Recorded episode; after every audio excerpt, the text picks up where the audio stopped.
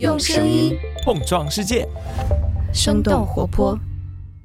前段时间，我做了人生的第一次塔罗牌占卜。出于好奇呢，我的监制楚乔在线上进行了旁听。Hello，Hello，占卜师是我在小红书上找到的，他的主页呢几乎没有任何的简介，只有一个年龄二十二岁和性别女。而我选他的理由也很简单，价钱便宜，评价好。先把价钱问清楚，别跟我说一个六十六。嗯，六十六感觉已经是天价了，那其他不都二十多块？嗯，二十二、三十三。根据这个占卜师在小红书上打的广告，他有一个比较特殊的技能，就是能算出来你跟一个人的前世关系是什么样的。前世的牌话，您先冥想一下两个人的前世关系是怎么样的。然后和刚刚一样选六个数字。我想想啊，又要选六个数字，哎呦喂，真麻烦。大概一分钟后，我的零零后占卜师呢在微信上发来了六张塔罗牌的照片。说实话，牌面还挺好看的，很像上世纪欧洲童话故事书里的插图。能解说了，你看那个就是那个美女对着鹦鹉，虚的那个意思，就让你不要在外面瞎说话呀。我是美女吗？你看他发语音了。您好，我这边看的话，占卜师解读，我的前世呢是一个出身很好的富家小姐，青春叛逆期的时候想出去看看世界，所以就从家里偷偷溜了出来，结果在路上就碰到了我想要算的那个男生，哦，准确来说是那个男生的前世。那个是那个第二是最后一张牌里面，我想想是倒数第二张牌里面那个丑八怪吗？是吧？就是那个，就是怪物吧？是吧？所以你是拯救了他，嗯，没错。占卜师告诉我，我上辈子呢给予了这个受伤的人鱼怪一些疗愈和帮助，然后他伤好了就走了。忘恩负义的家伙，还抛弃你了，最后。到这里，这次的占卜呢就基本结束了。我说，我再问一个比较私人的问题，因为我自己对神秘学也比较感兴趣，所以想了解一下学习的途径。嗯，嗯，嗯，他说他都是自学的，果然是。OK，那我问一下，就是你大概学了多久出来接单的呀？哎，你你猜他学了多久？嗯，确实几个月。他说神秘学太看天赋了。嗯嗯。他说我这边还有什么问题吗？他说没有的话就是六十六块钱啦。好了，转给他了。你觉得这次占卜体验怎么样？是你第一次算塔罗牌吗？真的是我第一次算塔罗牌。你觉得怎么样？怎么说呢？感觉就像是花了六十六块钱听了一个有趣的故事。另外，这次的经历也不禁让我感叹：现在的算命先生都这么年轻了吗？我大概是二零一六年入行的，这是我后来认识的一个占星师，他叫做杜新月。二零一六年，他只有十八岁。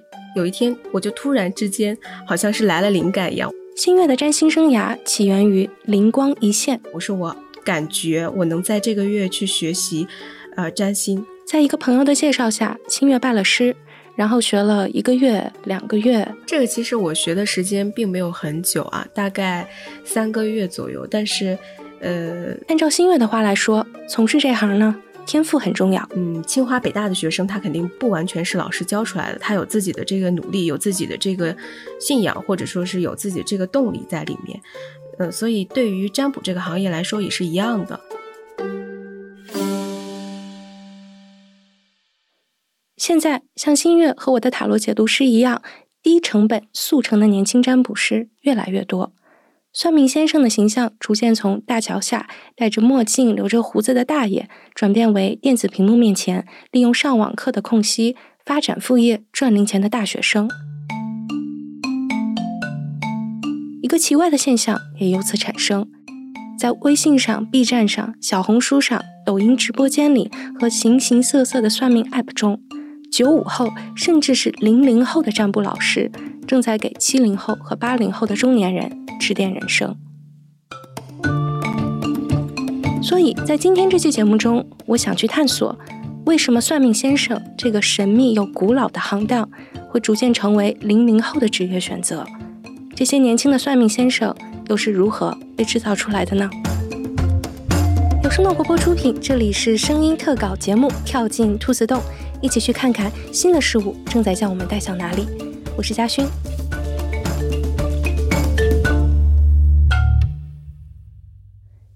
大多数人会说，这一切的开始呢，来源于一颗纯粹的好奇心。其实我是没有打算一定要当占卜师的，当时是作为一个爱好在探索。出生于九八年的榴莲是一个兼职塔罗牌占卜师。大三那一年，互联网加好奇心为他打开了塔罗占卜的大门。一个是网上可能看到的一些大众占卜的视频，大众占卜就是适用于所有人的免费占卜。比如说，大家好，欢迎来到我的频道。那今天呢，继续给大家看一下他现在目前对你的想法。今天我们测试的主题是，他是真的喜欢你，还是你自作多情想多了呢？呃，他们会认为你是美女吗？这段关系还能再捞一捞吗？好，现在请你。第二就是自己啊，好好奇这种神秘学的文化，嗯，就直接去自己摸索摸索了。自学是大部分塔罗占卜师入行的第一步。就大家现在在网上也可以找到挺多的 PDF，然后也会有很多推荐的书目啊。呃，你已经很塔罗了，你可以再塔罗一点《塔罗葵花宝典》，然后包括一些托特之书。就我觉得看这几本也够了。你可能会好奇，这些书里大概会讲些什么呢？B 站上面呢就有很多塔罗牌 UP 主专门做了视频来讲解这些所谓的教材的简介嘛。哈，然后塔罗牌的基本的概念，然后塔罗牌的基本结构，大牌跟小牌，然后牌意完全手册，就是每张牌的牌的意思哈，图片、名字，还有这个关键词、牌面描述、牌意推演，根据描述去推演这个牌到底什么意思。这些书的长度呢，平均是在三百到五百页之间。一位博主在自己的视频里说，大部分人花个两三天就可以从头到尾翻一遍。而在实际的操作中，集中学习的时间呢，也的确是相对短暂的。年轻的占卜师认为要尽快实践出真知，而最触手可及的客户就是朋友圈里的朋友们。这个人呢是一个姐姐，然后有一天她有一些情感问题，正好看到我在朋友圈啊，我买了一副塔罗牌，我在摸索，有一些那种小的细节的分享。为情所困的姐姐找到了榴莲，然后她就说：“你给我算一算呗。”算完之后，她说：“我还挺有天赋，也挺有感觉的，嗯，讲出来的分析也比较成熟。”一次成功的经历，仿佛一个强大的助推器，从此榴莲开启了自己。半职业化的占卜生涯，现在也没有说到特别专业的程度，嗯，但是我觉得这个行业是挺有前景的。简单梳理一下刘莲的经历，你会发现，成为一名塔罗牌占卜师既不难也不贵。首先，互联网上充斥着免费又丰富的资源，你可以去自学。然后，你不用开实体店，也不用开网店，只要有一部手机、一个社交媒体的账号。就可以开始接单，更何况怎么说呢？现在的年轻人都会比较社恐，有这个关键词在这儿，嗯，可能这种足不出户、不用面对面的要求会比较的符合他们。而除了符合年轻人的从业偏好，榴莲还认为线上占卜的形式呢，也让他们在从业者当中更有竞争力。现在年轻人都很会营销，我觉得就是扩大化了。嗯，可能这个群体不会特别多，但是他们的影响力慢慢的扩大了。对于一个年轻的占卜师来说，不同社交媒体平台的账号是必备的。更重要的是，你要懂得如何去吸引更多的消费者。我自己的话，会去经常做一些公益占星。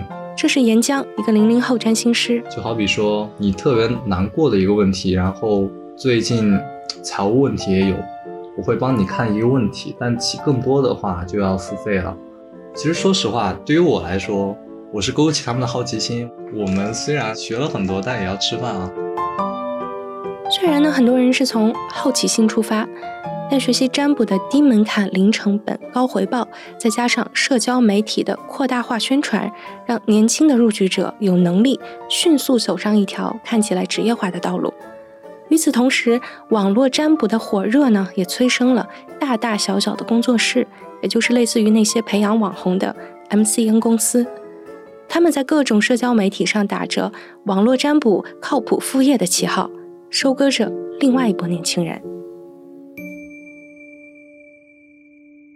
就像我这两年一直在收到，像比如说贴吧的有一些那种私信给我发一些广告。Masa 是一个有十年从业经验的塔罗牌设计师，尽管在行业里摸爬滚打了很多年，他也没能逃出网络营销的大网。我昨天还收到了这样的一个广告，在贴吧的私信里。广告里的关键词门槛低，然后那个 收入稳定啊，什么有网红推荐呀，就是让让你去加入到他们塔罗牌占卜的这个行业当中嘛。这样的招募广告呢，不仅在贴吧中传播，在不同的社交媒体上，只要你输入塔罗牌或者占卜，就会有各种吸引眼球的营销文案扑面而来。塔罗牌三人班招生，想赚钱做副业的宝宝们快来！半个月挣了三千七百四十七块钱，是学生可以选择的靠谱副业，低成本创业副业首选，命运要掌握在自己的手里。还有更夸张的，九十秒快速掌握搞钱副业，动动手指钱就来了。在某个社交媒体的平台上呢，随便加了一个工作室负责人的微信，他跟我介绍，虽然我是零基础，但是想要把塔罗发展成副业，甚至是全职，并不难。我可以选择两千两百九十九的十人大课班，或者是九千九百八十九的一对一直播课，每周上一节课，两个月之后呢，就可以出来独立接单。当我问到学成之后的收入大概是怎样的时候，他告诉我，第一个月呢，肯定能把学费赚回来，后面慢慢积累，基本都是月入过万的。这个工作室的负责人还跟我强调，赚钱多少肯定是跟你的引流能力息息相关。如果你想学习呢，我们还有专门的推广课程。随后他发来了一张截图，图上面写着：“不能推广表现，塔罗技术再好也不能赚钱。”当然啊，愿意去花钱上课的年轻人还在少数。很多时候，这些看起来极具吸引力的广告，搭着平台的顺风车，覆盖了更广的受众。不少因为疫情居家上网课的学生，因为看到“副业”两个字而心动。玛萨告诉我，他有一个网友呢，还在上大学。他就跟我描述，他的同学可能原来对塔罗牌并不感兴趣，但是突然有一天。网络上的宣传击中了他，可能想使用一下呀，或者感兴趣想了解一下，但是他同学可能没有了解几天，然后就开始给别人占卜了。抱着不同的初衷，越来越多的年轻人或主动或被动的涌入到占卜这个行当中，而当他们开始在线上打广告，并为自己年长的顾客答疑解惑的时候。老同行们认为这既不合理，也不大靠谱。我觉得肯定是不合理的呀。阿萨觉得这明显不符合人类社会的常识。肯定是年龄越长的，他的这个生活的阅历，对吧？他所经历的这些事情，他的一些人生的经验肯定要更丰富一些，肯定是跟天赋是有关系的。但这个其实也是，我觉得也是一个针对于赚钱呀、营销方面可能更有价值的东西吧。已经从事占星教学六年的王佳琪也认为。跟所谓的天赋啊、悟性相比，一个占星师自己的经历更重要。你一个年纪很轻的人，你又学的时间不长，经验也没有那么多。比如说自己可能没结过婚，没有对象，没有找过孩子，然后那你去问他，我怎么我该怎么养孩子啊？你你指望他给客户说什么？尽管年龄小，经验少。但令人惊讶的是，仍然有很多消费者愿意为这些年轻的算命先生买单。首先，一个大背景是，在中国，玄学拥有着一个巨大的需求市场。有数据统计，在三十岁以下的人当中呢，有超过百分之六十的人都有过星座和塔罗牌等付费占卜咨询的经历。社交媒体上的关注量也是惊人的。比如说，在某个短视频平台，一个星座配对话题的播放量达到了五点九亿次。再比如说，去年的二月，塔罗牌占卜这个微博话题的浏览量就超过了二十亿次。源源不断对命运好奇的消费者，意味着在从事占卜的这群人当中，再小的鸟也有虫子吃。入行不到两年，现在还在上学的占星师岩浆呢，就已经积累了一百多个客户。一般集中在二十岁以上到四十岁。在去年夏天毕业的榴莲也能暂时凭借塔罗牌占卜养活自己。就我微信上面估计有个五六百个人，然后年龄的话，十八到四十岁左右都有。而十八岁就入行的杜心月呢，已经积累了一个相对稳定的客户群体，积累客户人数大概是七千三左右，年龄呢大概是在这个二十五岁到五十五岁之间。客户的年龄跨度呢虽然不小，但问的问题都比较集中。岩浆和杜新月告诉我。大家问来问去，总是逃不出“爱情”两个字。比如说，我和他能不能怎么样？能不能走到最后？能不能在一起？已经在一起的还会问：你觉得这个男人他爱不爱我？他喜不喜欢我？当然，也有很多远远超过这些年轻从业者人生经历的问题。比如说，初入职场的杜心月呢，经常会收到客户在事业上面遇到的疑惑。呃，什么时候换工作？换这个工作好不好？能不能赚钱？什么时候赚钱？我什么时候能够暴富？再比如说，只有二十四岁的榴莲，有一些四十多岁的姐姐客户，他们呢会喜欢问一些关于孩子的问题，对于小孩的教育，对于小孩的一些建议啊，小孩的目前的学习到了什么阶段，有可能也会来参考一下。在榴莲看来，其实很多时候，客户想要的只是一种纯粹的情感交流和倾诉。而占卜师更像是一个树洞，他们是基本上是没有办法排解的，呃，有的时候就又不能跟父母说，也不能跟朋友说，也没有自己的资源啊、资金啊，去寻求真正的专业的、呃，长期的心理资源的帮助。嗯，这个时候可能就占卜师可以起到一个比较微小的一个治愈作用。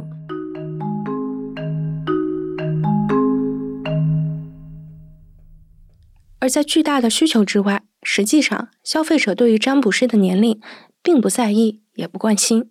第一句话我就会问问价格，我不会对着老师做任何背调的。这是艾莉，算是我的朋友当中呢最为玄学市场买单的一个。他告诉我，他平常找算命老师的途径呢，基本上都是通过朋友和家人介绍的。通常也就是介绍的朋友和家人有一个简单的背书，就说哎，觉得他算的还有点准。然后就回去了，因为就是说实话，筛选这些的标准啥的也不太具备，然后这个信息完全不透明，所以这个就是纯粹的一种信任以及你心理上的需要。跟艾丽差不多，曾经一次在塔罗占卜上花了一千多块的 Claire，也是在听了“好准”两个字之后入了坑。只不过给 Claire 传递资源的不是家人和朋友，而是朋友圈里的广告。他。在朋友圈里就会经常发一些嗯自己给别人算塔罗的一个截图吧，反正就是也有夸他准的，然后对话框也有，我就觉得呃可以试一试。艾莉和 Claire 代表了玄学市场中大部分消费者的画像，他们并不知道怎么去判断一个占卜师的能力，所以家人朋友的推荐和社交媒体上的广告变成了仅有的一道标准。更何况，网络占卜的形式还意味着你根本不知道你做占卜的老师是一个什么样的形象，今年有多大。但这些都不重要，在 Masa 看来，很多消费者们只有一个需求，想得到一个明确的答案。但是如果你知道你的占卜师还在上大学呢？我觉得可能有的人自己心里也会打一个问号吧。否认的是，现在玄学这个本来就毫无规则的市场，正在社交媒体的夸大化营销和平台的算法推荐机制下急速膨胀。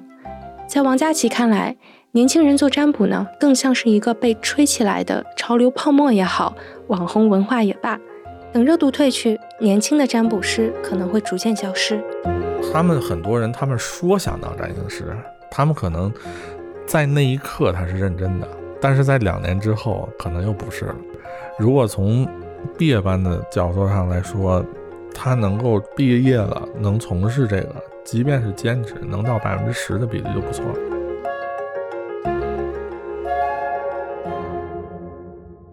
占卜师榴莲呢，是属于那百分之九十中的一员。他告诉我，自己将来的计划还是去找一份正式的工作，因为占卜。并不能够满足他，我还是会觉得空洞。我应该还是会找工作吧，或者说，我需要更加坚定的信仰。已经积累了七千多个客户的杜新月呢，是少数派的代表。他想要把占卜这份职业一直做下去，因为他和客户之间已经产生了某种难以切割的联系。基本上我是伴随着他们一起成长的，伴随着他们结婚、生宝宝、升职加薪，甚至有些年纪大一点的客户，可能是伴随着他们离婚、重新重组家庭，基本上是跟着他们经历了一遍人生百态吧。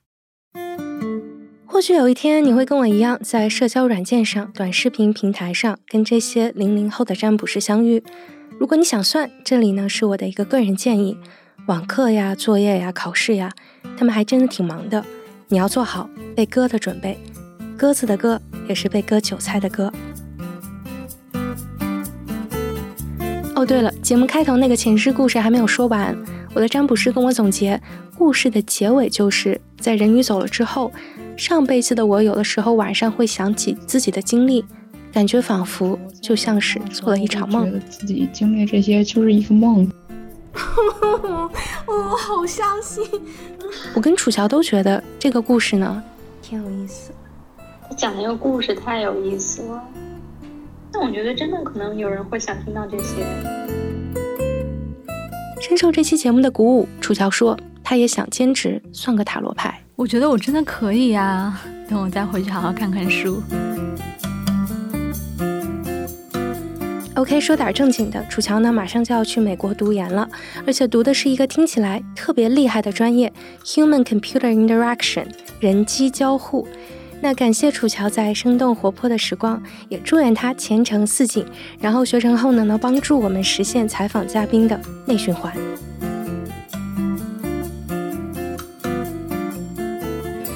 跳进兔子洞是由生动活泼出品的一档声音特稿节目，节目制作人呢是我嘉勋，监制是楚乔，编辑是徐涛，运营是蒋叶、瑶瑶和贝贝，设计是饭团。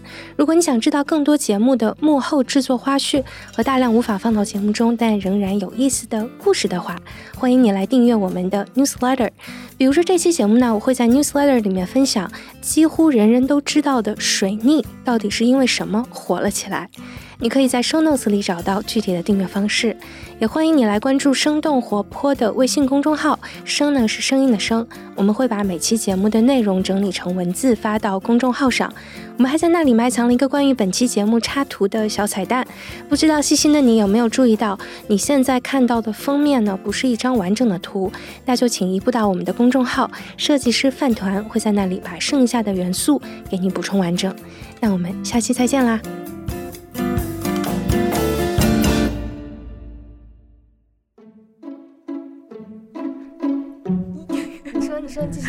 就是当时我也跟我的朋友说过，说我分手了，然后找那个塔罗牌看，他就也推给了我一个呃名片，说他朋友圈里面也有一个算塔罗，然后帮别人烧蜡烛，你就算分手了也能把你前男友给烧回来，是这么说的吧？是这么说的。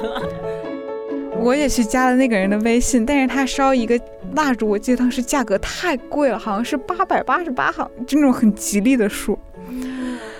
后来就是当时我已经稍微走出来一点了，我就觉得为臭男人不值得花这个笔钱。